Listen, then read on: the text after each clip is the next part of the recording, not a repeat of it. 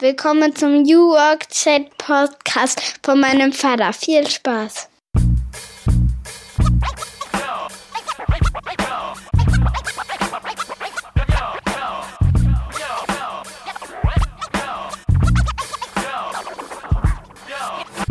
Und damit moin und einen wunderschönen guten Morgen. Freitag 7.30 Uhr, wie immer, unsere Primetime für eine weitere Folge des New Work Chat Podcasts. Ich bin Gabriel, grüße euch wie immer aus dem hohen Norden, aus Rostock City und möchte mit euch gerne die Frage stellen, wie wollen wir in Zukunft zusammenarbeiten? Wie können wir eine menschenfreundlichere Arbeitswelt gestalten? Und dazu lade ich mir spannende Gäste ein in der heutigen Folge. Nummer 71 mittlerweile geht es um das Thema Veränderung als Teil der Komfortzone. Das klingt schon etwas paradox, ist es möglicherweise auch, aber die große Frage, vor der wir ja alle immer wieder stehen, ist, wie können wir eigentlich Veränderung, Transformation bewältigen? Warum ist es so schwer? Welche Möglichkeiten gibt es, das Thema positiv zu sehen und anzugehen. Und der Markus Roswo, mit dem ich mich heute unterhalte, ist Experte auf dem Thema Veränderungskultur. Er hat sogar ein eigenes Institut für Veränderungskultur gegründet und berät Unternehmen genau in dieser Frage, wie kann man eigentlich Veränderung als Teil der Kultur sehen und verstehen und diese Kultur des Unternehmens auch dahingehend entwickeln, dass das gar nicht mehr wehtut, ganz im Gegenteil, dass man sich gerne mit neuen Dingen auch beschäftigt. Und da hat er ein spannendes Konzept entwickelt, das er uns auch erzählen wird und wir schauchen auch ein in seine Story. Ich habe ihn kennengelernt in Rostock bei der Ostseesparkasse. Wir waren quasi beide Kollegen. Er kam aus Lübeck, war zuvor DJ gewesen, hatte auch im Musikbereich einiges auf die Beine gestellt und sich dann nochmal neu erfunden sozusagen. Und bei der Ostseesparkasse war er als Trainer und Strategieberater mit am Start. Ich hatte mich ja um den Bereich Kommunikation gekümmert, aber jetzt sind wir auf dem großen Feld Transformation beide unterwegs und haben ein extrem spannendes Gespräch geführt. Er ist außerdem auch Daddy, so wie ich. Insofern wieder viele gemeinsame Nenner und euch dann hoffentlich auch viel Inspiration und ein spannendes Gespräch. Von Hansestadt zu Hansestadt, von Rostock nach Lübeck raus in die Welt. Viel Spaß mit der neuen Folge.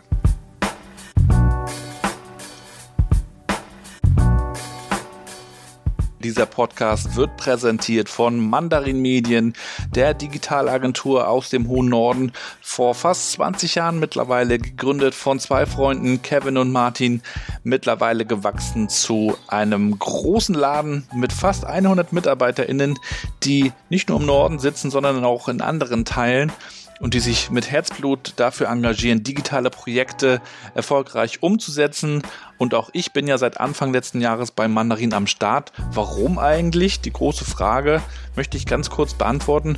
Mir war es ja immer wichtig, auch einen Arbeitgeber zu finden, der extrem familienfreundlich ist und auch eine Flexibilität ermöglicht. Und ihr wisst, ich habe drei Kids da muss man einfach sich den Tag manchmal so ein bisschen hinpuzzeln und hinbauen und das kann ich beim Mandarin tun und außerdem macht es natürlich Spaß mit extrem professionellen und auch sympathischen Leuten zu arbeiten, an großen Kunden, kleinen Kunden und dann auch noch für die Gesellschaft einiges zu tun. Das heißt, in der Krise haben wir ja einige Projekte umgesetzt, zum Beispiel für die Tafel, für Sportvereine und darüber hinaus bekommt auch noch jeder Mitarbeiter vier Stunden die Woche für Weiterbildung. Also was will man mehr? Schaut euch das mal an, wenn ihr auf der Suche seid nach einer neuen Herausforderung auf mandarin-medien.de slash jobs. Und jetzt geht's direkt rein in die neue Folge. Ja, dann herzlich willkommen zu einer weiteren Folge meines Podcasts New Work Chat. Ich freue mich sehr, dass Markus heute zu Gast ist. Schönen Gruß aus Rostock. Ja, hallo Gabriel, toll, dass du mich eingeladen hast. Schön, dass du da bist und schönen Gruß nach Lübeck, richtig? Ja, richtig. Äh, ich schaue hier gerade aus dem Fenster und sehe ja auch wirklich wunderbaren Sonnenschein, also bessere Rahmenbedingungen, glaube ich, können wir gar nicht kriegen. Von Hansestadt zu Hansestadt heute mal. Mhm. Äh, Lübeck ist ja für Marzipan ganz bekannt. Wofür eigentlich noch? Ähm, ich würde sagen, dass es die Königin der Hanse war. Also ich glaube, äh, Lübeck hatte damals in der Hansezeit, denke ich, schon die, die größte Bedeutung und äh, zumindest die Stadt ist extrem stolz drauf und behauptet das so von sich und äh, ist auch dementsprechend wirklich schön mit den alten hanseatischen Kaufmannshäusern und Gängen und so weiter. Das ist, mhm. äh, ich glaube, das ist schon das, was Lübeck mit dem Marzipan zusammen verbindet. Ja. Ja, Markus, wir haben ja bei der Ostseesparkasse Rostock zusammengearbeitet, äh, zwei Jahre lang. Und mittlerweile ähm, sind wir beide auch wieder auf einem ähnlichen Spielfeld unterwegs. Es geht um Transformation. Wir wollen heute auch darüber sprechen, wie man eigentlich eine Veränderungskultur in einer Organisation entwickeln kann. Wir reden ja immer viel über Veränderungen, aber wie kommen wir eigentlich dazu, dass Veränderungen nichts aufgezwungenes, krampfhaftes ist, sondern dass das vielleicht sogar Spaß macht. Darüber wollen wir heute reden.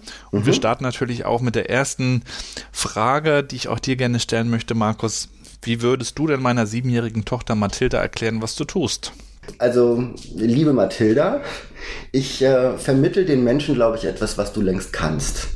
Das heißt, ich gebe Menschen den Glauben, dass in Veränderung immer etwas Gutes und Spannendes wartet und ähm, was sich lohnt zu entdecken. Und ich glaube, damit haben sie Lust, montags ähm, mit einem guten Gefühl zur Arbeit zu gehen. Und ich glaube, sie wissen auch im Großen und Ganzen, wozu sie das tun. Manchmal sind es ja auch einfach die Formulierung und, und Begrifflichkeiten. Ne? Wenn man von Veränderung spricht, dann hört sich das manchmal schon so an, als ob irgendjemand sich das ausgedacht hat und man muss es dann umsetzen. Wenn man aber von Neuem spricht und neuen Dingen, wir sind ja alle irgendwie auch neugierig, dann hat es manchmal schon einen anderen Zungenschlag. Mhm. Würdest du auch so sehen, oder? Dass Sprache da einen großen Anteil hat an dem ganzen Thema?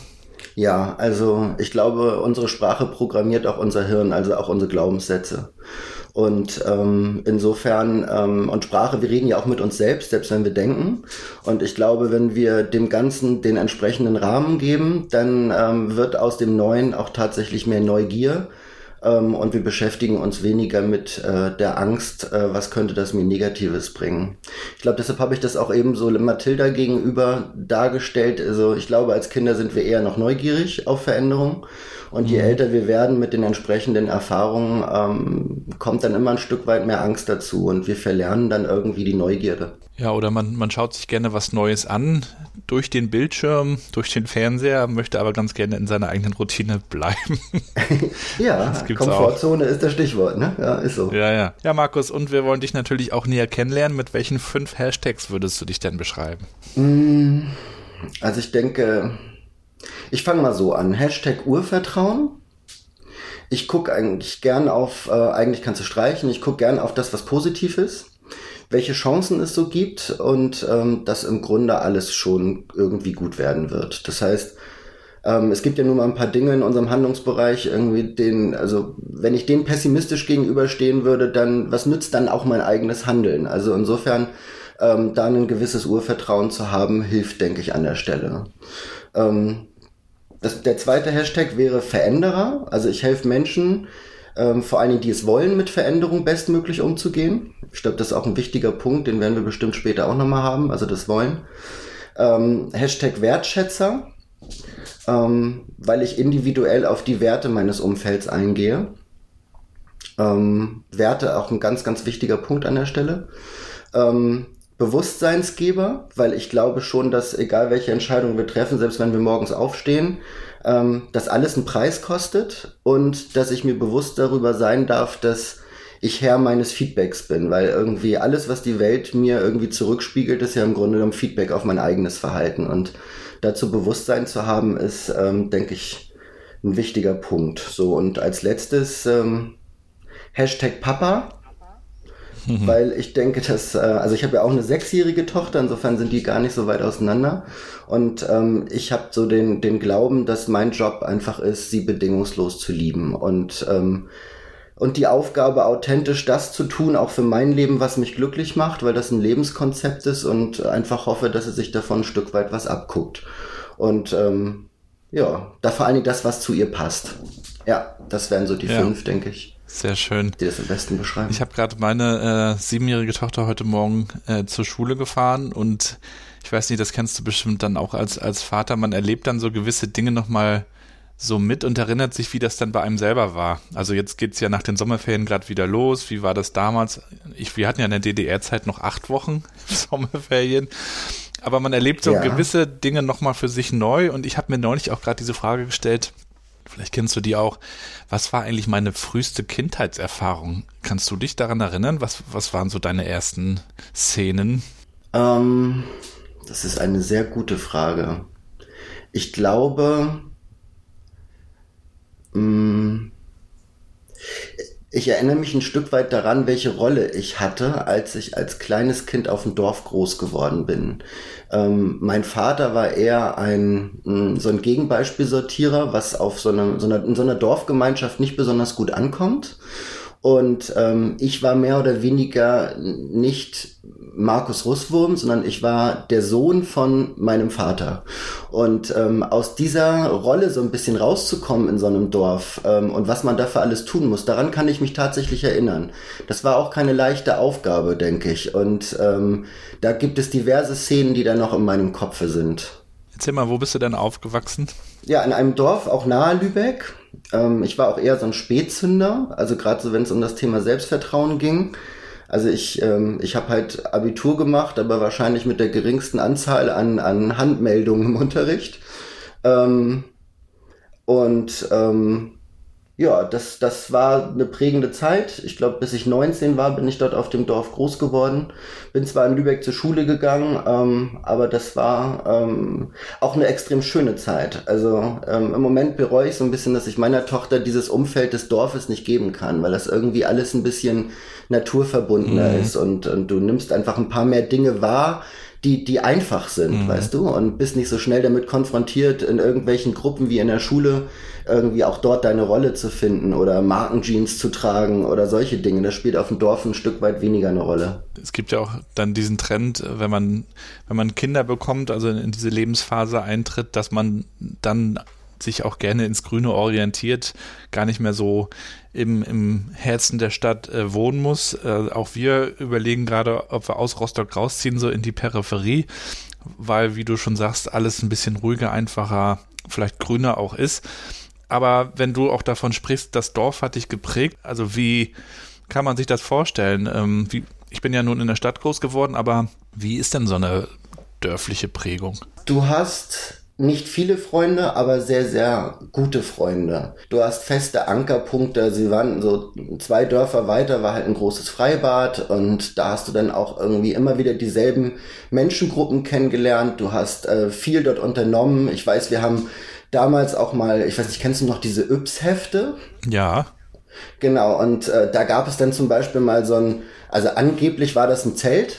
Eigentlich war es nur eine Plane, ähm, ähm, in die du einfach einen Stock reinstecktest. Und äh, trotzdem habe ich mit meinem äh, besten Freund ähm, damals eine Nacht im Wald dann verbracht. Und ich weiß gar nicht, wie alt wir da waren. Acht, neun Jahre alt oder so. Ähm, und wir haben es halt einfach gemacht, weil wir da Lust zu hatten, einmal im, im Wald zu campen. Und ich glaube, was auch dörfliche Prägung bedeutet, dass, dass Eltern sowas zulassen, dass die dann daraufhin nicht völlig verrückt werden und die Polizei rufen oder sowas, sondern die, die haben ein gewisses Vertrauen, dass dort nicht viel passieren kann. Ich glaube auch zum Beispiel eine, eine Haustür wird nicht einfach abgeschlossen, da steckt draußen einfach ein Schlüssel drin. Mhm. Ähm, man passt aufeinander auf, die Nachbarn passen aufeinander auf. Ähm, das heißt, auch das sorgt so ein bisschen schon für dieses Thema Urvertrauen und das im jungen Alter. Wir haben jetzt in Nordfriesland im Urlaub, äh, im Sommerurlaub gemacht mit, mit der Familie, mit den Kids und hatten dann eine, eine Doppelhaushälfte quasi als Ferienwohnung. Mhm. Und es war bis kurz vor Schluss, also eigentlich fast bis, bis wir losgefahren sind, nicht klar, wie, wie, an die, wie wir an den Schlüssel kommen.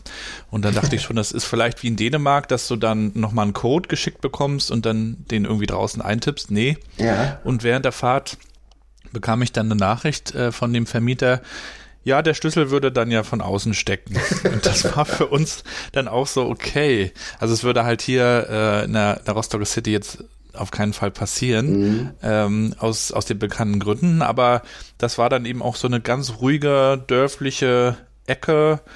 Und äh, wir sind dann da hinterm grünen Deich waren wir ja auch spazieren gewesen und dann grüßt man sich, ne? Es ist eine, eine, ein anderes, etwas näheres, vielleicht sogar mit mehr Interesse füreinander verbundenes Sein. Ja. Weil das in der Stadt ja doch irgendwie oft anonymer ist, ne? Absolut, kann ich total bestätigen, ja. Ja, und dann hast du ja auch noch ein Stück weit und eine Zeit lang Musik gemacht, Markus. Erzähl auch gerne nochmal davon. ja, also es ähm, war schon so, ich hatte ja vorhin das Thema Selbstvertrauen an, äh, angesprochen. Also ich hatte halt eine, eine Leidenschaft, Musik aufzulegen. Das heißt, ähm, ich habe klassisch so fünf Jahre im Keller meiner Eltern geübt, so zwischen dem 14. und 19. Lebensjahr, hatte mir so mal zwei Plattenspieler äh, damals auf so einer Austauschreise in, in England gekauft, mir dann auch noch ein extra äh, Koffer, um das Ganze dann äh, mit zurückzubringen und ähm, durfte dann mit 19 das erste Mal auf meiner eigenen Abi-Feier dann auch in einem Club auflegen. Und äh, dem Chef hatte das irgendwie so gut gefallen, dass er sagte, okay, ab 24 Uhr kommen dann auch die ähm, normalen Menschen rein ähm, mhm. und äh, du darfst einfach weitermachen, weil du machst das gut. Und ähm, das führte dann am Ende dazu, dass ich als äh, Resident zehn Jahre in diesem Club aufgelegt habe und ähm, damit auch meine Zeit beim Bund, Ausbildung, Studium im Grunde auch finanziert habe.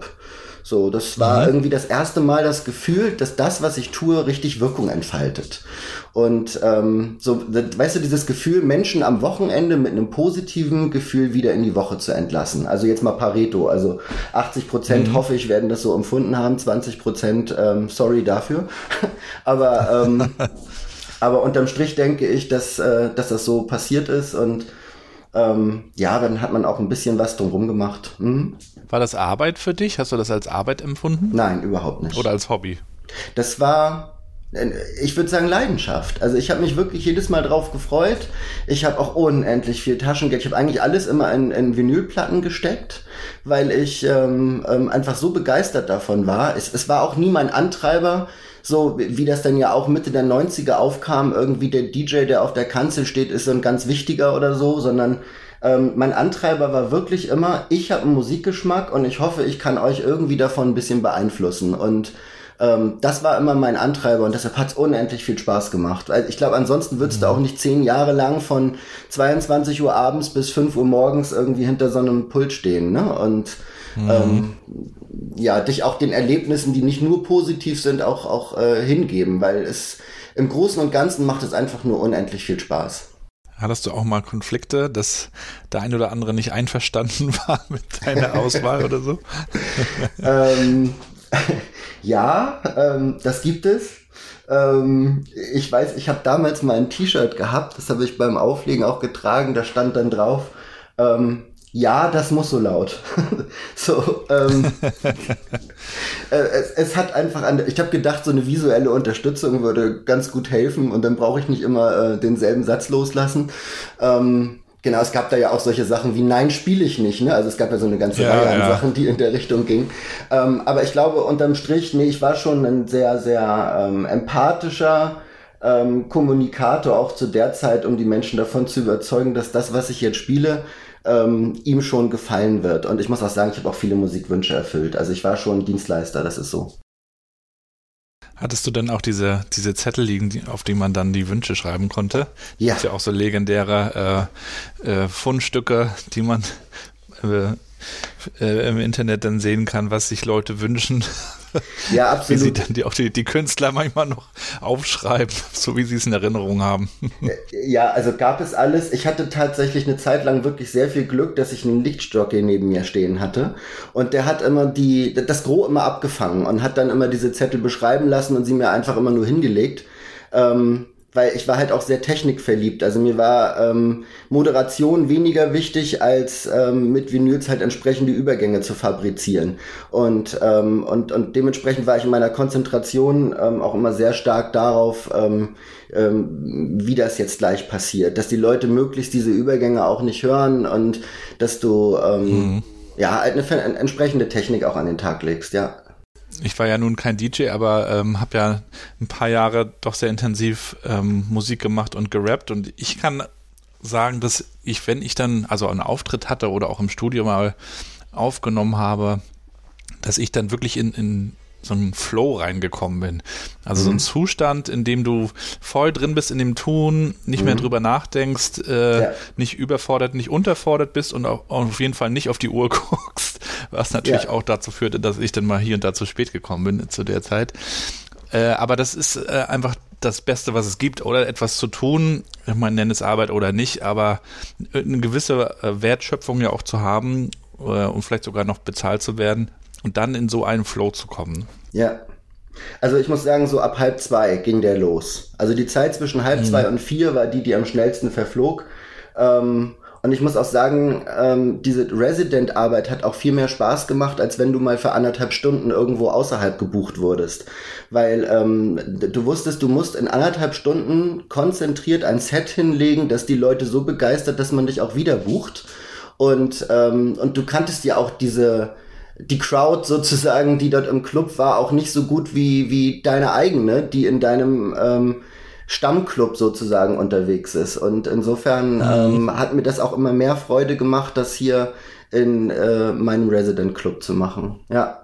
Hattest du zu der Zeit auch den Wunsch oder die Idee, das immer, immer weiter zu tun oder war es dann irgendwann gut? Ähm, es war irgendwann gut. Das hat aber auch noch mit ein paar anderen Dingen zu tun, weil ähm, durch diese ähm, Zeit in, in die ich dort mit Musik verbracht habe, hat sich dann auch noch eine ganze Menge anderer Dinge ergeben. Ähm, also ich habe ähm, auch noch äh, selbstständig gearbeitet ähm, für so ein paar kleine Plattenlabels, in dem ich Merchandising gemacht habe. Und ähm, das äh, lief so ein bisschen parallel. Also wir haben ein bisschen auch Veranstaltungen selber gemacht. Wir haben, wie gesagt, äh, Merchandising gemacht. Wir hatten ähm, über die CD-Werbung ähm, bei den Labels dann auch entsprechend ähm, Werbung für eine eigene kleine Klamottenmarke gemacht.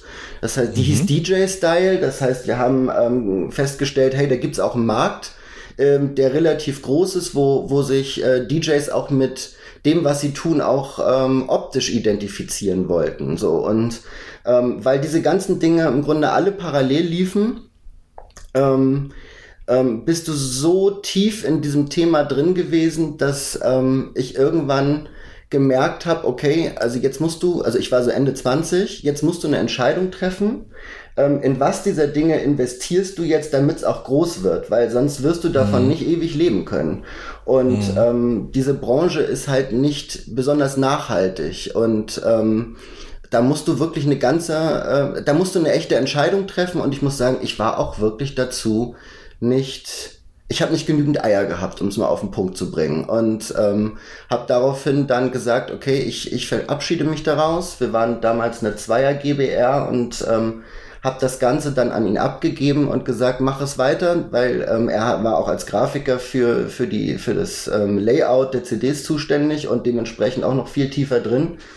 Ähm, und wollte das auch weitermachen und ich habe gesagt, nee, ähm, irgendwie fehlt mir dazu der Mut, jetzt wirklich richtig rein zu investieren. Und Dementsprechend bin ich dann mit Ende 20 komplett aus allem ausgestiegen. Also es gibt hin und wieder nochmal ähm, Moment, wo ich nochmal in dem Club auflege, weil existieren tut er immer noch. Ähm, und ähm, aber das passiert vielleicht einmal im Jahr oder oder alle zwei Jahre, einfach nur weil weil man halt auch noch freundschaftlich verbandelt ist. Aber im Grunde genommen habe ich mit Ende 20 mit dem ganzen Thema komplett gebrochen und ähm, in Anführungsstrichen eine vernünftige Karriere nochmal versucht zu beginnen. Hast dich also verändert, sozusagen. Absolut. Da sind wir ja auch schon wieder beim, beim Thema der heutigen Folge. Mhm. Ähm, verrat uns gerne mal, wohin du dich verändert hast. Äh, denn dann kommen wir langsam ja auch zu dem äh, Punkt, an dem wir uns später kennengelernt haben. Ja, also wie gesagt, es war Ende, ich war Ende 20 und ähm, durfte dann feststellen, was dann eigentlich dein Marktwert so ist, wenn du kein abgeschlossenes Studium hattest. Also ich habe ja Betriebswirtschaft studiert, ähm, damals so ungefähr bis zu, also bis zum Bachelor. Nur damals gab es das ja noch kein Bachelor, das war ja immer noch alles auf Diplom und dementsprechend war es nur ein Vorstudium und war insofern nicht viel wert. Ich ähm, hatte eine Ausbildung in einer ähm, Bank gemacht und ähm, da, ja, die habe ich ja auch nicht, also ich habe ich hab sie abgeschlossen und ich habe auch ein Angebot bekommen, aber ich habe es damals abgelehnt, weil ich auf die Frage, ähm, wozu soll ich bestimmte Dinge tun, halt oft auch so eine Antwort bekommen habe wie, ähm, ist halt so oder war schon immer so. Und mhm. ich bin halt ein Mensch, der ganz, ganz stark den Sinn seines Tuns irgendwie verstehen muss. Und wenn ich auf das Wozu keine für mich sinnhafte Antwort bekomme, ähm, das mag auch vielleicht ein Stück weit naiv in meiner Bewertung damals gewesen sein, aber habe ich mir gesagt, okay, dann machst du jetzt was anderes. Also insofern Veränderung war immer ein Thema. Und, ähm, und dann, wie gesagt, mit Ende 20 dann zu festzustellen, okay, was, was bietest du dem Markt eigentlich? Das ähm, war eine spannende Zeit. Vor allen Dingen, ich habe mir in der Zeit dann auch geschworen, ähm, zu sagen, gut, also jetzt holst du, egal was für ein Job es jetzt wird, du holst jetzt alles nach ähm, du wirst jetzt unendlich viel Leistung zeigen und du wirst alles an Ausbildung nachholen, was du so, so nachholen kannst. Und ähm, eine Bank unter der, ich sag mal, gelben Flagge ähm, gab mir dann die Möglichkeit, aufgrund der Bankausbildung dort zu arbeiten und ähm, in den zwei Jahren war ich dann, wie gesagt, extrem motiviert und ich glaube auch sehr erfolgreich, weil ähm, das wurde dann nachher zum, zum, also ich wurde dann nachher äh, Schrägstrich Private Banker, ähm, Vermögensberater und halt ein echter Spezialist im, im, Thema Wertpapiere, weil ich da auch immer eine Affinität zu hatte. Und ähm, ja, und ähm, wie das dann so ist, irgendwie bist du dann nachher so ein, so ein Fachspezialist und ich wollte dann aber den nächsten Schritt machen in Richtung Führung. Und dazu fehlte mir dann wieder ähm, der Studienabschluss. Und mhm. Ähm, wie das Universum das dann wieder mal so will, ähm, kam eine Lösung um die Ecke in Form der Sparkasse. Das heißt, die wollten eine Führungskraft für die Weiterentwicklung eines äh, Kundenservice Centers, wo ich dann meine Erfahrung aus so einer digital affinen Bank ähm, gut einbringen konnte. Also unter den Gelben, das war die, die Comdirect. Und mhm. ähm, die Folge dann in der Sparkasse war halt dann auch der weitere Aufstieg. Also ich habe dann Filialleitungen gemacht und bin nachher in die Marketingleitung gekommen. Und ähm, ich habe das acht Jahre gemacht, durfte mich dort wirklich super entwickeln. Also ich hatte dort auch eine damalige Chefin, die äh, damals schon extrem gut war in dem Thema Menschenführung, also auch nach den heutigen mhm. Zielmaßstäben. Und um ähm, jetzt nochmal ein zusätzliches Loblied da auf den Roten Riesen zu halten, also die, die Unterstützung, die ich bekam, halt um diesen Ausbildungspart nachzuholen, die war auch wirklich grandios. Also ich habe dann dort den Betriebswirt machen dürfen, ähm, ich habe einen NLP-Master machen dürfen, Kommunikationstrainerschein und, und als Vertriebscoach wurde ich auch noch zertifiziert. So, also das war wirklich, also kann man wirklich nichts sagen. Das ist ein, ein toller Arbeitgeber an der Stelle gewesen. Und ähm, ja, und ich denke auch, dass ich, also falls das jetzt irgendwie dann sonst äh, falsch klingt, also ich glaube, ich habe schon in diese, also diese Investition auch immer zurückgezahlt in Form von Leistung, weil ich, wie gesagt, extrem motiviert war. Und ähm, ja, und, und woher kam diese, äh, diese Motivation? Aus, kam die daher, weil du diesen DJ-Teil abgebrochen hast und dann gesagt hast, ich muss dann an anderer Stelle aber mehr Gas geben oder woher kam das? Ja, weil, weil ähm, selbstständig sein und ähm, selbstständig arbeiten zu können und arbeiten in der Musikbranche halt in anderen Branchen nicht viel wert ist. Also ähm, zu sagen, was du alles auf die Beine gestellt hast und wir, wir haben eine Menge auf die Beine gestellt. Also wir hatten äh, zehn Shops, die unsere Sachen verkauft haben. Also im Vertrieb waren wir recht breit aufgestellt. Wir hatten ein super Wachstum und so weiter. Ähm, aber das interessiert trotzdem in einer anderen Branche nicht viel, weil der, der Eintritt, auch gerade wenn du eine Bewerbung schreibst, ist immer noch der, ähm, gerade zumindest zu der Zeit für Personalabteilungen, wie sie ja damals noch hießen, ähm, war, okay, was, was hast du denn jetzt auch an Zertifikaten, an Abschlüssen? Hast du ein Studium? Ähm, was kannst du anhand ähm, von Zertifikaten? Und, und das mhm. Gefühl zu haben, darauf keine Antwort zu haben, das hat mich motiviert ähm, weil ich wusste, ich kann mhm. extrem viel Leistung bringen, aber ich möchte das auch beweisen in einer Position, wo es auch Wirkung erzeugt. Ja, und wenn wir über die Sparkasse Lübeck sprechen, die sind ja auch bekannt für, für neue Ansätze. Da gibt's ja die S-Corner-Filiale, da legt ja sogar ein DJ hin und wieder auf, ne? um mal hier den Bogen zu schlagen.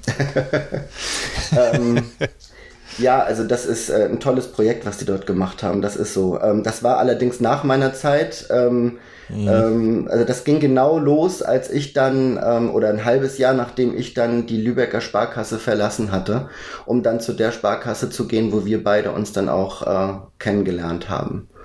Ähm, mhm. Also um, um mal sozusagen in die Zielgerade des Angestelltenseins irgendwie mal so überzuleiten. Ähm, also was mich halt wirklich reizte, war aufgrund dieser ganzen ähm, ähm, Ausbildung, gerade im Bereich auch NLP, was ich ja auch ähm, ähm, seitens der Sparkasse unterstützt machen durfte, ähm, habe ich einfach gemerkt, wie gerne ich noch besser am Menschen sein möchte. So und mhm. ähm, ja, und ähm, so startete ich dann ein Masterstudium. Also das heißt, ich musste so ein paar Nachholprüfungen machen, ähm, um, um sozusagen das, das Bachelortum im, im, im psychologischen Bereich auch nachzuweisen. Und habe dann an der FH in Wien Kommunikations- und Betriebspsychologie studiert mit dem Schwerpunkt psychologisches Management. So, und äh, das, das machte für mich jetzt so richtig Sinn, weil es genau meine Werte traf, so das Thema Freiheit, Entwicklung, Wertschätzung, das kam da halt richtig zum Tragen. Und, und die OSPA, wo wir uns dann ja kennengelernt haben, ähm, die äh, schrieb eine Stelle aus, die dieses Studium Wissen ähm, oder wo ich dieses Studienwissen eins zu eins umsetzen konnte. Das heißt, mhm. ich, ich durfte Führungskräfteentwicklung äh, verantworten und auch das Thema Kommunikationsqualität am Kunden. Weil es wird ja oft mhm. den Leuten beigebracht, was sie tun sollen, aber selten wie. Und, ähm, und das Thema Kommunikation am Kunden, das, ähm, das sowie halt auch das Thema Führung, das sind genau zwei Bereiche, wo alles, was ich dort im, im Studium gelernt habe, ich sofort eins zu eins in die Praxis umsetzen durfte. Und ähm, und ich durfte halt auch extrem frei arbeiten und ähm, das ist auch ein Grund, warum ich der Sp also der Ostbar extrem dankbar bin. Also ich werde nie vergessen, auch mit mhm. welchem Deal die mich eingestellt haben. Ähm, die sagten oder ich sagte damals zu denen, weil ich wollte das ja unbedingt haben, lassen Sie mich bitte mal machen und das, was ich an ROI oder Return on Investment äh, äh, für sie schaffe, das wird sich schon für sie lohnen. Und ich weiß, wie die dann antworteten, die sagten, okay, und ansonsten dürfen wir sie auch wieder rausschmeißen. Und dann sagte ich, ja, und das auch mit voller Berechtigung. So, und ich glaube, wir haben beide wirklich so unser Versprechen gehalten. Und ähm, mhm. bis heute ist es eine wirklich auch äh, immer noch sehr wertschätzende Zusammenarbeit, auch wenn ich jetzt freiberuflich bin. Ich erinnere mich noch, als wir uns dann kennengelernt hatten, 2016, ich glaube im September oder so, kamst du dazu, wenn ich, wenn ich das richtig erinnere. Jedenfalls mhm. saßen wir in der Kantine mhm. und hatten uns dann so unterhalten und kennengelernt und dann hast du nämlich einen Satz gesagt, über den ich noch oft nachgedacht habe. Und zwar sagtest du, das hatte glaube ich auch mit deinem Studium zu tun, äh, Menschen spiegeln sich. Ja. Und darüber hatte ich vorher nie großartig nachgedacht. Natürlich war mir irgendwie klar, dass, dass man ja aufeinander wirkt, aber dieses Wort spiegeln, hat mir dann da auch nochmal wirklich zu denken gegeben, ähm, dass, dass ja jede Situation dann auch wirklich extrem individuell ist. Und mhm. gerade weil du jetzt auch den Vertrieb angesprochen hast oder auch Führung, da war es, glaube ich, in vielen Organisationen in der Vergangenheit ja so, dass man überzeugt war, gewisse Konzepte zu haben und die einfach nur so ausrollt, oder? Ja. Und wenn auch, man dann ja. über Spiegel nachdenkt, dann muss man ja wirklich auch individuell schauen, mit wem spreche ich jetzt hier eigentlich und wie muss ich das dann tun. Ne?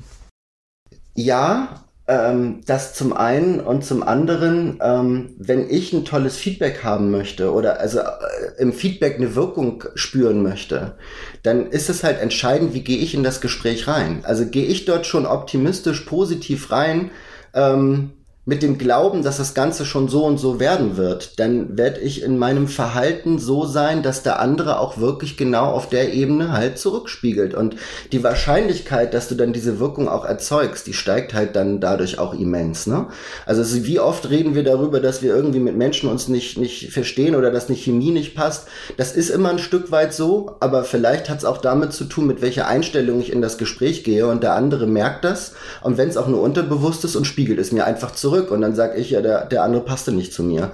Und äh, das ist mir ein Stück weit einfach zu einfach. Ja, und mittlerweile bist du dann ja auch selbstständig unterwegs. Wie kam es zu der Gründung? Ich habe das, was in der OSPA passiert ist, ähm, und was ich ja auch mit begleiten durfte, halt in meiner Masterarbeit verarbeitet. Also es ging da darum, wie implementiere ich eine Veränderungskultur in einem Unternehmen dieser Größe?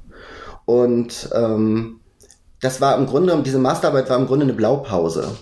Und ich habe mir gedacht, warum das nicht auch anderen zur Verfügung stellen? Also im, im, im Zuge der Masterarbeit habe ich ja auch dann einige ähm, Umfragen gemacht, ich habe Interviews geführt, ähm, halt für die wissenschaftliche Arbeit und habe halt festgestellt, dass ähm, die wenigsten Veränderungskultur in irgendeiner Form ähm, auf der Agenda haben und schon gar nicht konsequent. Und ich war halt der Meinung, dass das Sinn machen könnte, das anderen anzugedeihen. Und auch dort muss ich wieder sagen, ähm, gerade nachdem in den Anlaufschwierigkeiten, weil wenn du sowas in der Kaltakquise Leuten vorstellst, dann brauchst du ja irgendwo auch als Zuhörer eher die, die, die A-Klasse der Entscheider. Und ähm, die ranzubekommen und zu überzeugen, äh, ist halt nicht leicht, weil du brauchst halt irgendwie auch einen Türöffner. Ähm, aber auch an der Stelle hat die OSPA wieder ein Stück weit unterstützt, ähm, weil die mir auch nochmal ein Feedback gegeben haben, was dann eigentlich ähm, sinnhaft wäre, um auf die Unternehmen zuzugehen. Und insofern ähm, klappte das dann, dass man in das ein oder andere Unternehmen reinkam und ähm, ja, und jetzt, jetzt läuft's halt wirklich toll, also äh, auch in, in anderen Branchen und ähm, das, was damals der Grund war, um auf deine Frage zurückzukommen, ähm, weshalb hast du das gemacht? ähm, es war halt die Wirkung mehr in die Breite zu kriegen und das dürfen wir jetzt tatsächlich tun und das ähm, macht mich halt unheimlich glücklich. Du hast aber nicht einfach nur eine weitere äh, Beratung gegründet. Äh, da gibt es natürlich auch schon sehr, sehr viele, die sich mit dem Thema ähm, Führung, Veränderung, Transformation beschäftigen, sondern du und ihr habt ein Institut für Veränderungskultur ins Leben gerufen. Warum ja. Institut und was hat es mit dem Institut auf sich? Also wir wollten, also ich und meine Partnerin, wir wollten, ähm, dass unser Unternehmen so heißt wie das, was wir tun. Also wir wollten beraten, Unternehmen zur Veränderungskultur zu bringen oder sie dabei zu unterstützen. Und Institut deshalb, weil es halt alles auf dieser Blaupause, also auf einer wissenschaftlichen Arbeit basiert. Und ähm, deshalb setzt sich dann der Name unseres Unternehmens auch so zusammen. Hm. Und wie geht ihr da vor? Wie arbeitet ihr und darauf dann aufbauend, wie kommt man denn überhaupt zu einer guten Veränderungskultur? Ähm, also ich, ich gehe mal auf den Part deiner Frage als erstes ein. Also wie, wie machen wir das ein Stück weit? Also wir analysieren, wie veränderungskompetent eine Organisation ist. Das ist sozusagen der Startpunkt. Das heißt, wir achten auf drei Punkte. Ähm, wie veränderungsbereit sind die Menschen? Ähm, also das Wollen wie veränderungsfähig sind die Menschen, das heißt, wie können sie mit Veränderung aktuell umgehen und der allerwichtigste Part, wie veränderungsunterstützend agiert das Unternehmen. Also dann haben wir gerade so dieses ganze Thema ähm, Führungskräfte mit bei und vor allen Dingen auch, ähm, was macht der Leader? Also glaubt der da auch dran? Lebt der das vor? Oder ähm, ist vielleicht die Vision oder was sie tun in Bezug auf Veränderung ähm, nur ein, ein, ein Marketing-Slogan. Also ähm, wir glauben halt ganz stark daran, dass äh, Veränderung wirklich nur ähm, top-down geht und ähm, der Oberste oder die Oberste ähm, damit wirklich überzeugt anfangen muss. Und die, die, die Analyse, die dir halt sagt, okay, von wo springen die Leute ab? In der Bereitschaft, im Können und in der Unterstützung, ähm, das zeigt dann halt auch auf, ähm, wo sind denn jetzt eigentlich die Stellhebel, wo wir denn auch was machen können, wo wir dann eine Veränderungslandkarte für die, äh, für das Unternehmen dann äh, entwickeln. Und ähm, weil das Problem ist in unserer Welt, dass Veränderung mehr als Instrument in Projekten genutzt wird. Und um ein Ziel zu erreichen, müssen wir uns verändern, ne? Genau. Und da ist, liegt auch das Problem in meiner Welt, weil wenn du immer ein neues Projekt hast, sei es jetzt von außen getrieben durch Regulatorik, Marktänderungen, was auch immer, oder ob du das aufgrund deiner eigenen Geschäftsstrategie tust, du wirst bei jeder einzelnen Veränderung, die ja immer ansteht, wenn du was nicht mehr so machen willst wie vorher, wirst du immer dieselbe Change Management Schleife machen müssen, indem du sagst, okay, das ist der Sinn, also wo, dazu tun wir das, das wird auf euch zukommen, dann wird halt ganz, ganz viel ähm, kommunikativ auch vermittelt, was auch richtig ist, aber du musst es für jedes Projekt immer wieder von vorne tun. Und was wir glauben, darum auch Veränderungskultur, wenn du Veränderung zur Komfortzone machst, dann hast du eigentlich ein Return on Investment, das nie mehr aufhört, weil du sparst dir bei jedem Projekt ähm, unglaublich viel Zeit, ähm, um diesen Change Management Prozess, die Kommunikation, die Sinnvermittlung immer wieder von vorne zu starten. Und die Menschen werden auch der Veränderung eines Tages müde, weil du kennst vielleicht auch diesen Satz, oh, schon wieder was Neues. Oder vielleicht sogar auch am, am Ende ist es das, was wir schon vor 20 Jahren gemacht haben. Also diese Widerstände, die du auch spürst. Und jetzt stell dir halt vor, ähm, Sorry, da muss ich einmal einhaken, Markus. Ist es der, eigentlich der Widerstand gegen die Veränderung oder der Widerstand äh, gegen den, der die Veränderung bei, bei einem erwirken will?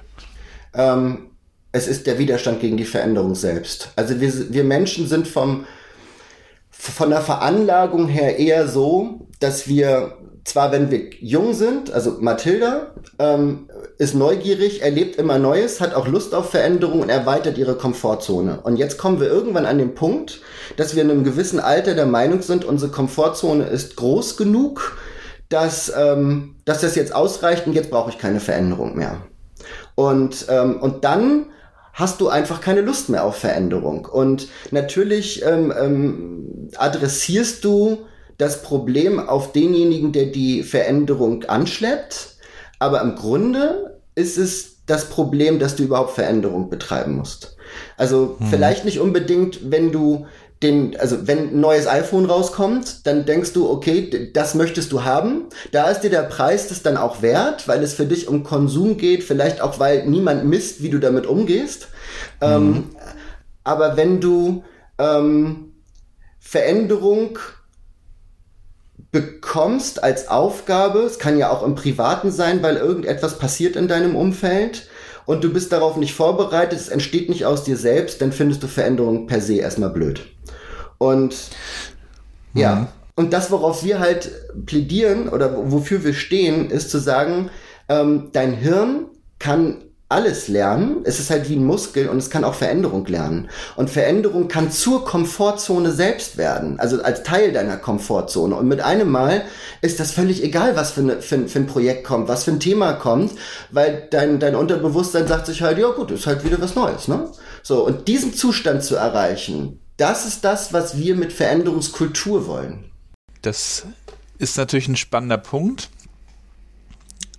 Das heißt, wenn wir jetzt mal vielleicht ein praktisches Beispiel rausziehen. Ich beschäftige mich ja viel mit Kommunikation und Veränderungen. Wenn wir zum Beispiel über Social Intranet Lösungen sprechen, haben wir ja bei der OSPA auch OSPA Connect eingeführt und jetzt haben wir ja ein eigenes Social Intranet entwickelt, die Moin App. Und da geht es mhm. ja dann auch immer um Veränderungen. Das heißt, es geht mit einmal um Transparenz und um Teilen von Informationen, die man vorher vielleicht nicht geteilt hat.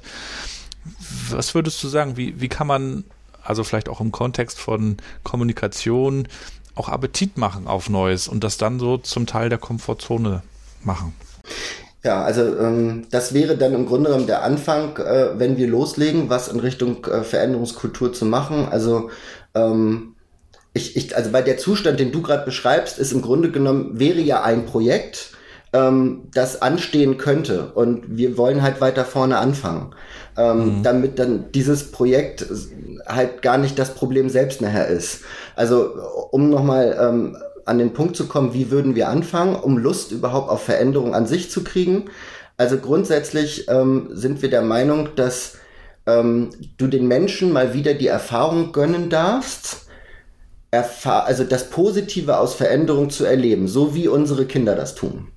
Und das heißt, du würdest den Menschen gar nicht vorher großartig sagen müssen, wir haben jetzt hier einen riesen Basisstrategieprojekt vor uns. Wir wollen jetzt Veränderungskultur einführen, weil das kann im Zweifel nämlich dann auch gleich zu Beginn äh, ähm, Widerstand bedeuten, sondern du, du gibst ihnen die Aufgabe, Dinge, die du sowieso immer schon tust, einfach mal anders zu tun. Egal ob im beruflichen oder im privaten Bereich da, da ist auch nicht wichtig, ob das jetzt irgendwas was Großes ist oder was Banales ist, sondern lasse sie erfahren, was passiert, wenn du Dinge auf einmal anders machst. Und dafür, ähm, weil du natürlich es schwer hast, ihnen jetzt daraufhin denn schon den großen Nutzen zu erklären, gibst du ihnen im Grunde genommen so eine Art Ersatznutzen. Also es kann zum Beispiel sein, durch irgendeinen Gimmick, ähm, das kann ähm, vielleicht eine Bonuszahlung sein. Im besten Fall sogar etwas, was dem Einzelnen sogar persönlich, ne, für seine Werte sogar ganz wichtig wäre.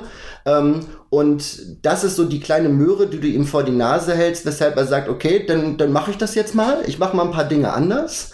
Und das über einen gewissen Zeitraum. Und dann machst du einen Schnitt, wenn dieser Zeitraum vorbei ist und lässt die Leute mal darüber sprechen mit entsprechenden äh, Storytelling was habe ich jetzt eigentlich dadurch an neuem Feedback erfahren und sammelst vor allen Dingen auch mal, welche positiven Dinge daraus erwachsen sind. Und dadurch hast du so den ersten Mindset-Öffner. Und dann mhm. machst du diese Strategie oder, oder legst sie offen und sagst, okay, das war schon der erste Schritt. Wir wollen eine Veränderungsstrategie mit euch machen. Und ähm, das Ziel, wo wir dorthin wollen, was euer Zielzustand ist, was es euch bringt, das formulierst du dann auch ziemlich klar, damit dann die Menschen auch die Möglichkeit haben zu sagen, okay, jetzt weiß ich auch, was der Preis ist ähm, und da mache ich jetzt mit oder auch nicht. Ja, ich finde das gut, weil oft hört man es ehrlich gesagt auch anders, dass gesagt wird, naja, wir müssen an dem Mindset der Leute arbeiten oder ihr müsst, das ist ja noch schlimmer. Mhm. Ähm, aber ich glaube auch, wenn man erstmal beginnt, die Rahmenbedingungen zu verändern, an der Struktur zu arbeiten, sodass dass man überhaupt erstmal in dieses, ähm, in dieses Tun kommt. Und dieses mhm. Tun wiederum bewirkt dann ja auch äh, im besten Fall die, die Denkweise und die Haltung, aber sicherlich nicht umgedreht. Ja, es passiert dadurch nicht unter Druck. Also nicht, weil du ihnen sagst, das und das wollen wir, dahin wird es führen und jetzt musst du machen, sondern lass sie das doch einfach mal erleben, ohne dass sie genau wissen, dass das eigentlich zu einer, zu einer Strategie gehört. Und dann legst du es offen, indem du ihnen halt sagst, was hast du alles schon Positives dadurch erlebt und habt ihr jetzt Lust, das wirklich als Strategie mit uns weiterzugehen. So, und ich glaube, ich glaube, dann ähm, hast du schon die ersten beiden Schritte gemacht. Und ähm, dann kommt, glaube ich, denn der entscheidende Part, das sind die Führungskräfte. Also für die darfst du dir am meisten Zeit nehmen. Also das ganze Thema emotional intelligente Führung. Du musst Empathie sozusagen wieder mal ähm, ja in den Vordergrund rücken, individuelle Kommunikation und auch dieses Thema bewusste Verhalten und gleichzeitig dazu aber auch das Thema Klarheit und Konsequenz. Weil ähm, auch wenn das bei Führungskräften oft so ähm, als okay, das heißt, ich werde jetzt zum Druckmacher oder ähm, Klarheit ist halt böse. Nee, ist es nicht. Der Mensch möchte ja einfach nur Leitplanken haben, dass er auch weiß, mache ich jetzt Dinge richtig oder nicht. Also das heißt, das läuft parallel zu dem ähm, emotional intelligenten, wertschätzenden Führen, dass du auch Klarheit und Konsequenz darstellst. So und du baust ständig Feedback-Schleifen ein. Die Leute dürfen sich halt ständig äh, feedbacken. Ähm, und du baust halt auch immer wieder kleine Veränderungen rein. Die können auch, wie gesagt, banal sein, aber das Hirn muss halt weiter immer im Training sein, mit neuen Situationen umzugehen, damit es Komfortzone wird. Mhm. Und, ähm, und so trainierst du tatsächlich das Hirn und das, äh, im Grunde wirst du als Führungskraft vom, vom Boss zum Entwickler. Und mhm. du stellst immer das Wie in den Vordergrund und weniger, was du tust. Weil das ist ja auch immer so ein Thema, gerade in Projekten, warum sie auch lange dauern. Ähm, die Leute fragen sich, was ist das richtige Handeln, damit es perfekt oder richtig wird. Und das dauert extrem lange, anstatt zu sagen, okay, wie gehen wir eigentlich erstmal mit der Situation um, so wie du auch eben sagtest, fang einfach mal an und wenn es dann halt nicht gut wird, dann lernst du draus und machst es anders. So, und das, mhm. das, das, das ist, glaube ich, auch etwas, das nur über Führungskräfte vorgelebt und damit im Grunde genommen kulturell initiiert wird, weil Kultur entsteht ja eigentlich durch, also aus sich selbst heraus, durch Abgucken. Und ähm, insofern deshalb der, der Schritt, die Führungskräfte an der Stelle als erstes dann ähm, auf den Weg zu bringen mit diesen Dingen. So, und was mhm. ich glaube, was auch noch dann ein wichtiger Schritt ist, der würde dann in unserer Welt danach kommen, ist, treff persönliche Vereinbarungen mit den Menschen. Und zwar im Sinne von, was ist dir wichtig für deinen Job, vielleicht auch für dich persönlich und wie können wir etwas für dich tun, damit das darauf einzahlt und im Gegenzug gibst du uns das dadurch zurück, nicht dass du wieder irgendwie wie bei der Balance Scorecard mehr von dem tust, was wir von dir sowieso im Job erwarten, sondern Du bekommst das als Belohnung für verändertes Verhalten. Also für dieses Ziel, dich auf deinem Arbeitsplatz zu fragen, ähm, welche Dinge könnten Sinn machen, mal anders auszuprobieren und egal, ob dann halt Fehler passieren oder nicht, ähm, du probierst sie aus und lässt uns daran teilhaben, welche Erfahrungen du gemacht hast. Wir haben jetzt zum mhm. Beispiel gerade in, in, in Hamburg in einem Bauunternehmen die Situation, dort haben wir sowas, weil es halt ähm, weniger mit diesen Einzelgesprächen geht, einfach auch aufgrund ähm, ähm, der Zeit, die dort den Führungskräften ähm, gegeben ist, das in Form so eines Bienchenkatalogs gemacht. Also das heißt, die haben dann die Möglichkeit, ähm, sich ähm, bestimmte Gimmicks auszusuchen oder Incentives auszusuchen, die halt auch auf bestimmte Werte einzahlen, wo man vorher abgefragt hat, was ist euch denn für euch persönlich wichtig? Und so sammeln die dann halt im Grunde genommen durch Veränderungsverhalten Bienchen und suchen sich danach als Belohnung für sich was aus. Also selbst das geht. Ja, ich mag auch eigentlich gerne Neues und ähm, habe ja auch eine Zeit lang in Hamburg gelebt und mochte auch immer die Vielfalt und Abwechslung. Du hast immer neue Leute gesehen. Hier macht man neue Laden auf, da ist mal das. Als wir zurück nach Rostock gezogen sind, habe ich mich damit auch ehrlich gesagt ein bisschen schwer getan, mich so ein bisschen auf dieses Kleinere zurückzugewöhnen, was mit mehr Routine verbunden ist. Mhm. Ähm, aber ich gehe gerne heute auch nochmal einen anderen Weg und probiere was aus und mag diese Inspiration, die dadurch auch manchmal kommt. Wie, was tust du denn so? Wie, wie handhabst du das, um um selber auch diesen Muskel sozusagen ähm, stark zu halten, probierst du immer mal eine Neuigkeit aus, wenn, wie du dann morgen startest oder wie, wie sieht das praktisch aus? Ähm, also für mich persönlich, ähm, da, da gibt es eine, eine, eine riesen Range. Also ich sag mal ganz klein angefangen. Ähm, das klingt jetzt vielleicht total banal und blöd, aber ähm, ich putze auch mal meine Zähne mit der linken Hand. Mhm. Obwohl ich Rechtshänder bin, vielleicht sollte ich das dazu sagen. Es fühlt sich komisch an, und ähm, aber, aber es hat trotzdem Trainingseffekt. Und das war jetzt sozusagen das kleine Beispiel. So ein Beispiel, sagen wir mal, aus, aus der Mitte wäre, also wenn ich zu einem Kunden fahre, ähm, wo ich weiß, da fahre ich fünf, sechs, sieben Mal hin, dann versuche ich schon regelmäßig eine andere Strecke zu fahren. Ähm, das Spannende, was ich dadurch rausfinde, ist, also ich kenne nachher am Ende die schnellste Strecke, ich kenne die Strecke, wo die Tankstelle ist, die am günstigsten ist. Ich weiß, wo ich ein Brötchen kriege, was mir am besten schmeckt. Ich weiß auch, wenn irgendwo Stau auf, auf dem Wege ist, welcher Weg der schnellste wäre, um drumherum zu kommen. Das heißt, auch an der Stelle ähm, merke ich, ähm, sicherlich nicht für den Moment, wo ich sage, ich muss schnell dahin. Dann weiß ich, gibt es den einen Weg. Aber ich weiß, wenn sich die Situation im Außen ändert, ähm, wie ich darauf reagieren kann und bleibe innerlich extrem entspannt, weil ich halt immer wieder andere Wege ausprobiert habe. Und das wäre halt so ein Beispiel aus der Mitte. Und mhm. ähm, natürlich habe ich auch ähm, mir ganz bewusst ähm, gute Freunde als Feedbackgeber ausgesucht, ähm, die gnadenlos darin sind, mir zu sagen, ähm, wie ich in bestimmten Dingen wirke. Also ich werde vermutlich auch ähm, diesen Podcast, ähm, den wir jetzt gerade machen, danach ähm, mit jemandem besprechen, den ich, den ich sehr, sehr gern habe, ob das, was ähm, der vor allen Dingen gut als Feedbackgeber ist, ob das, was ich ähm, mir wünsche an Wirkung zu erzielen und auch Leute zu erreichen, ob das funktioniert hat oder nicht und was ich da hätte anders machen können. Also insofern hast du mal so drei Beispiele von ganz banal bis halt ähm, hin auch in, in, in unsere Materie, ähm, was ich dort tue. Und solche Dinge tue ich halt ähm, ständig. Ein Freund von mir, der hatte sich vor ein paar Jahren vorgenommen, sich auch beruflich weiterzuentwickeln und der hat auch was Cooles gemacht, wie ich fand. Der hat ein paar seiner Freunde und auch mich gefragt, was wir denn glauben, was, also in dem Fall dann, was ich denn glauben würde, was seine, ich glaube, drei, vier Stärken sind. Also mhm. wie ich das einfach sehe. Und das hat er sich dann quasi so eingeholt Mhm. Und da dachte ich, das ist ja eigentlich ein cooler Move, weil man kann sich natürlich selber damit jahrelang beschäftigen, aber durch diese, naja, ich nenne es jetzt mal Gedankenanstöße oder Perspektiven, äh, kommt man ja doch nochmal ganz anders zum Nachdenken. Und ähm, was ich jetzt auch gerne manchmal mache, also wenn ich diesen Podcast äh, mache oder wenn ich, wenn ich andere Projekte ähm, mache, dass, dass ich dann eben auch mal Leute, mit denen ich jetzt vielleicht nicht in der täglichen Arbeit zu tun habe, frage, ähm, was, was würdest du dazu sagen? Wie, wie kommt das an? Und gerade wenn man die Leute dann natürlich kennt, kann man mit dem Feedback ja auch noch mehr anfangen. Das ist ja manchmal dann auch im beruflichen Kontext ein bisschen schwierig, so wenn, wenn es heißt, so gebt euch alle Feedback.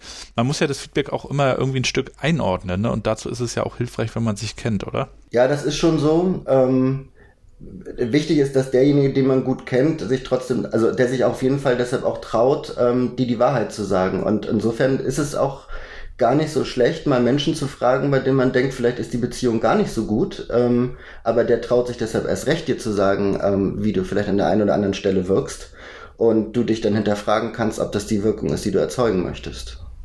Also ich glaube, das ist ein oder das andere Extrem. Beides kann dort helfen.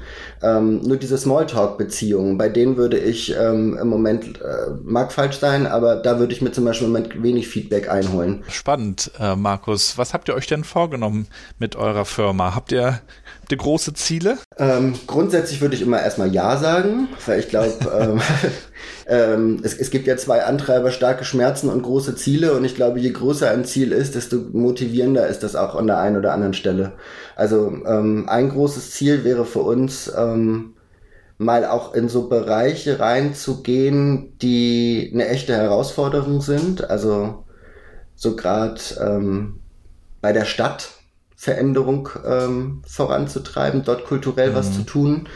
Ähm, ansonsten, also großes Ziel bedeutet für uns nicht, ein großes oder einen, so, ein, so ein Konzern oder so unbedingt ähm, als Kunden zu haben, weil wir schon feststellen, wie wichtig die Leitfigur ist. Und gerade bei den Unternehmen, wo wir im Moment sind, das sind immer alles so Unternehmen zwischen 50 und ähm, manchmal halt auch bis 500 Mitarbeiter, aber ähm, wo wirklich ähm, das oft auch Inhaber geführt ist und wo mit Herzblut ähm, wenn dann die Überzeugung entsprechend da ist, dort so in die Zukunft zu gehen, dann wird ein Projekt auch wirklich mit extremen Anstrengungen auch verfolgt und alles, was man miteinander bespricht, wird auch wirklich nachhaltig umgesetzt und mhm. ähm, dort wirklich ähm, noch mehr Unternehmen zu bekommen, im Zweifel sogar ähm, aufgrund der, ich sag mal, Auftragsbreite dann auch ähm, doch mal den einen oder anderen ähm, Mitarbeiter einzustellen, der das dann äh,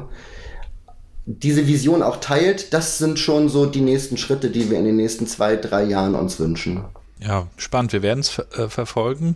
Wo kann man sich dann über eure Arbeit informieren? Ähm, also natürlich einmal über äh, unsere Homepage, also www.veränderungskultur.de. Wir haben auch ähm, einen kleinen YouTube-Kanal Veränderungskultur. Ähm, das sind, würde ich so sagen, die, die ersten Eintrittstore, um so ein bisschen was über uns zu erfahren. Ähm, natürlich kann man sich auch über, über LinkedIn oder über Xing natürlich auch mit uns vernetzen. Ähm, und ähm, ich sage einfach, ähm, schreibt uns doch mal, sagt doch mal, wie eure Situation ist. Ähm, ähm, ist dort im Kleinen Veränderung gewünscht oder habt ihr wirklich vor, einmal überhaupt zu erfahren, wie veränderungskompetent sind denn eigentlich jetzt eure Leute? Denn kommt einfach auf uns zu. Wir haben auf jeden Fall Bock drauf. Sehr schön. Markus, und zum Abschluss würde ich dir natürlich auch gerne nochmal drei, vier kurze Sätze rüberschmeißen, die du bitte spontan beendest, wenn mhm. du soweit bist. Ja. Wenn ich morgens aufstehe, dann treibt mich an, dass ich einem Menschen weiterhelfe. Ich erhole mich, wenn ich auf Reisen bin und ähm, Neues erlebe, was ähm, mich auch beeinflusst. Das Spannende an der Transformation beim Roten Riesen ist, dass mm, sie es wollen. Und man sollte unbedingt auch nochmal nach Rostock kommen, weil die Menschen dort wirklich wunderbar sind. Ähm, sie sind total veränderungsoffen, habe ich auf jeden Fall so erlebt. Und ähm, sie stellen sich wenig Fragen, ähm, wo ein Risiko bei etwas Neuem ist, sondern die fangen wirklich erst einfach mal an. Und ich ähm, hatte ja auch in deinem Podcast so das eine oder andere gehört, auch ähm, mit eurem Oberbürgermeister und ähm, wie innovativ äh, Rostock im Moment ist und vor allen Dingen auch immer, immer mehr wird. Ähm, und ich glaube, das hat damit zu tun, dass die Menschen bei euch so sind. Und das zu erleben macht einfach Spaß. Also ich bin einfach gerne in Rostock um mit, mit, mit Menschen, die ich dort kenne, einfach mich zu unterhalten. Das ist einfach wirklich ein tolles Gefühl. Sehr schön, vielen Dank. Ähm, und einen Satz haben wir noch. Ein Buch, das ich empfehlen kann, ist der Glücksfaktor von Martin Seligmann. Das ist ähm, ein Professor der Psychologie in Pennsylvania. Das ist aber kein schweres Buch, sondern ein echtes Anwenderbuch, sogar mit so kleinen Tests drin, wo man so ein bisschen Feedback auf sich selbst bekommt. Und äh, jeder, der wirklich Lust hat, sich mit dem Thema Optimismus und Urvertrauen zu beschäftigen, ähm, für den ist das, glaube ich, ein echt cooles Buch. Es ist zwar schon 20 Jahre alt und ein Klassiker, aber ich glaube, ähm, es, also wann hat es mehr Sinn gemacht, als aktuell bei den Herausforderungen, die wir haben, sich mit dem Thema zu beschäftigen? Sehr schön. Tun wir auf jeden Fall auch in die Shownotes rein. Kannte ich jetzt auch noch nicht. Ist immer schön, wenn man da nochmal einen neuen Tipp bekommt. Hm, vielleicht ein, eine letzte Frage nochmal hinten dran. Hm, wie wie sorgst du eigentlich dafür, dich gedanklich auch weiterzuentwickeln? Also da habe ich von meinen Podcast-Gästen auch schon unterschiedliche Antworten bekommen. Also einige unterhalten sich gerne mit Menschen, die konträre Meinungen haben. Andere lesen zum Beispiel auch Bücher, ähm, die nicht der Mainstream-Literatur entsprechen. Ist das für dich äh, auch so ein, so ein Thema? Ich muss auch ganz ehrlich sagen, so Podcasts sind ähm, eine tolle Quelle, um dann äh, Medien zu finden, die noch weiter in die Tiefe gehen. Also so wie jetzt auch gerade deine äh, Frage nach dem Buch. Also wie oft habe ich ein tolles Buch ähm, erfahren, weil ich in einem Podcast so einen Tipp gehört habe. Also ähm, Podcasts finde ich sind wirklich ein, ein tolles Einstiegsmedium, um, um ähm, Punkte zu finden oder Menschen auch kennenzulernen, sich zu vernetzen, ähm, um sich selber weiterzuentwickeln. Ja, schön, dass du zu Gast warst in meinem Podcast, Markus. Wir sind ja sowieso in Kontakt und bleiben das auch und ja. sind ja auch gar nicht so, so weit voneinander entfernt. Also vielleicht schaffen wir es dann auch bald mal wieder auf, auf einen Kaffee. Hat ja. mich auf jeden Fall gefreut, Markus. Viel Erfolg weiterhin. Vielen, vielen Dank und ich finde auch, du bist einfach ein grandioser Moderator. Das macht total Spaß. Auch vielen Dank. Also bleib gesund und das nehmen wir auf jeden Fall heute mit. Veränderung als Teil der Komfortzone. Finde ich ja. einen sehr guten Punkt, den wir so hier im Podcast auch noch nicht hatten. Vielen Dank dafür. Ja, sehr gerne. Bis bald, Markus. Ne? Mach's gut. Ja, bis dann. Ciao. Ciao. Und damit sind wir auch schon wieder am Ende der heutigen Episode New Work Chat 71 mit Markus aus Lübeck. Checkt bitte mal seine Webseite, vernetzt euch bei LinkedIn. Ihr findet das alles wie immer in den Show Notes. Vielen Dank für euer Feedback, auch in den letzten Tagen und Wochen. Wirklich cool von euch zu hören, mit euch zu connecten. Tut das bitte weiterhin, schreibt mir, was euch gefällt, was ihr euch wünscht und mit wem ich auch mal sprechen sollte. Das Ganze lebt ja von den Empfehlungen. Da sind gerade in den letzten Wochen extrem spannende Geschichten entstanden. Und wie ihr wisst, mir kommt es ja nicht auf die großen Namen an, mir kommt es auf die interessanten neuen Perspektiven an. Alles, was die Diskussion rund um New Work voranbringt. Und ich lerne natürlich auch extrem gerne von neuen Perspektiven und neuen spannenden Gästen. Insofern danke ich euch da schon mal für die Mitarbeit und Zuarbeit, dass wir hier gemeinsam den New Work Chat immer weiterentwickeln können. Und Ansonsten sei noch gesagt, in eigener Sache, ihr wisst ja, ich habe mich beworben beim Xing New Work Award. Die Jury schaut sich das Ganze gerade an. So viel zum Stand der Dinge. Wir werden in Kürze dann sehen, ob es gereicht hat für eine Nominierung. Am Ende kommt es aber darauf an, dass dieser Podcast immer besser wird. Und das hängt, wie gesagt, ganz stark von eurem Feedback auch ab. Ich arbeite schon daran, das qualitativ auch zu verbessern. Mir macht das ja auch wirklich Spaß. Und da ist sicherlich auch noch Luft an der einen oder anderen Stelle. Insofern freue ich mich, dass ihr so fleißig zuhört und ja, dass wir dann auch zukünftig vielleicht noch ein paar neue Experimente in diesem Podcast wagen.